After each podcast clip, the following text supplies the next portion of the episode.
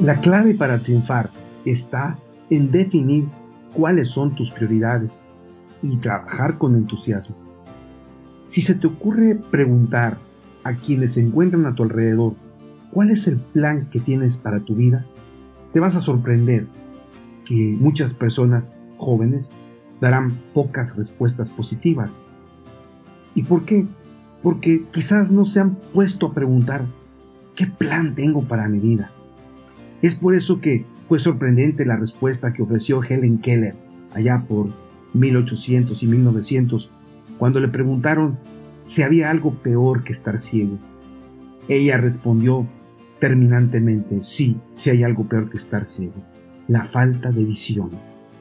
Sí, la visión es la capacidad de saber discernir tu futuro, de saber lo que quieres, cómo lo vas a lograr y a dónde quieres llegar.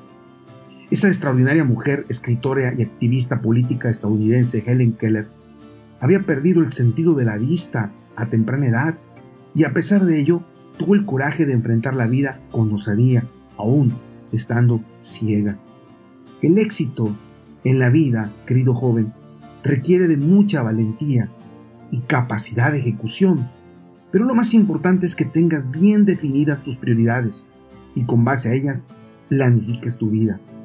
Cuando sabes a dónde vas y qué es lo que quieres, es más fácil dedicarte a alcanzar los objetivos que te propusiste.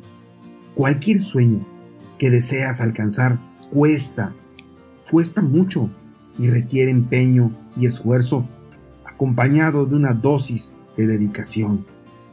Se dice que cuando el famoso pintor Miguel Ángel terminó su obra artística llamada David, un hombre se le acercó y le dijo, Eres grande, Señor, acabas de hacer algo prodigioso, único, es increíble. Y Miguel Ángel le contestó, pero yo no hice nada. ¿Cómo no hizo nada? contestó aquel hombre. Contemple esta maravilla, profesor Miguel Ángel. Y volvió a responder Miguel Ángel, no, yo no hice nada. Yo solo vi una piedra y le quité lo que le sobraba. ¡Wow! La creatividad y el entusiasmo y la inspiración con que realizaba cualquier trabajo, Miguel Ángel era la chispa que desbordaba su conocimiento.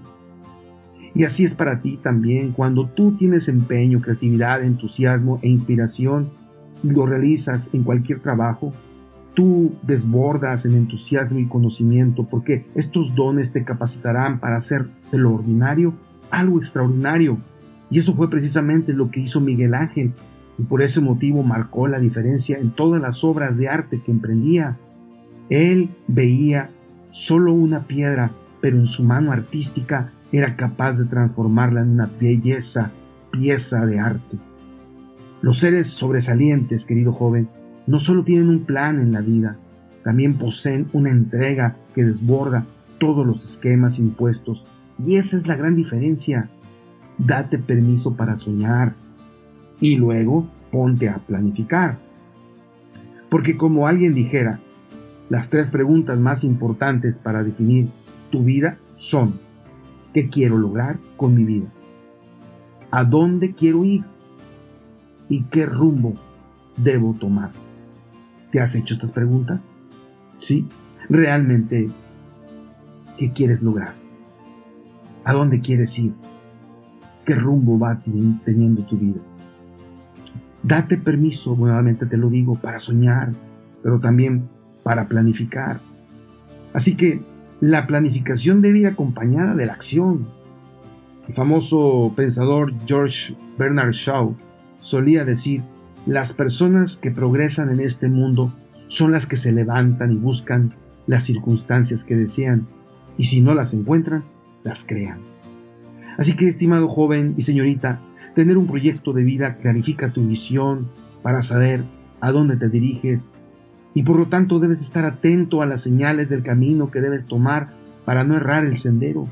Recuerda, el ser humano, o sea, tú y yo, somos más fuertes cuando tenemos firmes convicciones y un lugar hacia donde dirigirnos. No lo olvides. Tenía razón el famoso escritor Jorge Luis Borges cuando declaró, cada hombre encuentra el camino que antes imaginó en su mente. De manera que mi recomendación es que antes de ejecutar debes planear y al momento de concretar, por favor, emprende con entusiasmo y con inspiración. Sí, porque a veces me acerco a jóvenes y les pregunto, ¿qué vas a hacer con tu vida? pues la verdad no saben. Algunos hasta están dudando si van a seguir estudiando la escuela elemental. Querido joven, tienes que aprender a leer y a escribir. Tienes no solamente que aprender a leer y escribir, tienes que aprender un oficio o por lo menos sacar alguna especialidad. Y si está en tus manos poder estudiar, pues estudia, pero no te quedes con los brazos cruzados. Tú puedes decirme, pastor, yo soy pobre, sí, pero aún siendo pobres, podemos tener oportunidades. Hay que buscar, hay que tocar puertas. Mi madre, que fue esposa de un militar, mi padre fue general del ejército de las Fuerzas Armadas en México. Mi madre se rozaba con las mujeres de la alta sociedad y les encantaba hacer plática con ella. Iba a las grandes ceremonias militares, incluso estuvo ante ciertos gobernantes de nuestro país y mucha gente le preguntaba a ella que a dónde había estudiado, porque se veía una persona muy preparada y muy versada en sus pláticas y en su manera de llevarse con la gente. Un día yo le pregunté a mi madre, mamá, ¿de dónde sacas tanta conversación? ¿De dónde sacas tanta cultura para hablar con la gente y con esas personas de la alta sociedad? Y me dijo algo que me dejó realmente admirado.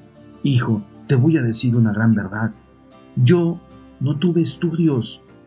Es más, yo no, no terminé ni siquiera la escuela elemental, lo que aquí se conoce como primaria, pero quizá en otro país es como la escuela elemental, la básica. Entonces, mamá, ¿cómo pudiste tú llegar a esa altura de conversar y platicar y desenvolverte en ese mundo? Me dijo ella, porque siempre me ha encantado leer, me ha encantado estudiar por mi propia cuenta. Sí, querido joven, ahí está el punto. Por eso es importante saber lo que quieres y definirte y prepararte para lo que venga, pero no te quedes con los brazos cruzados.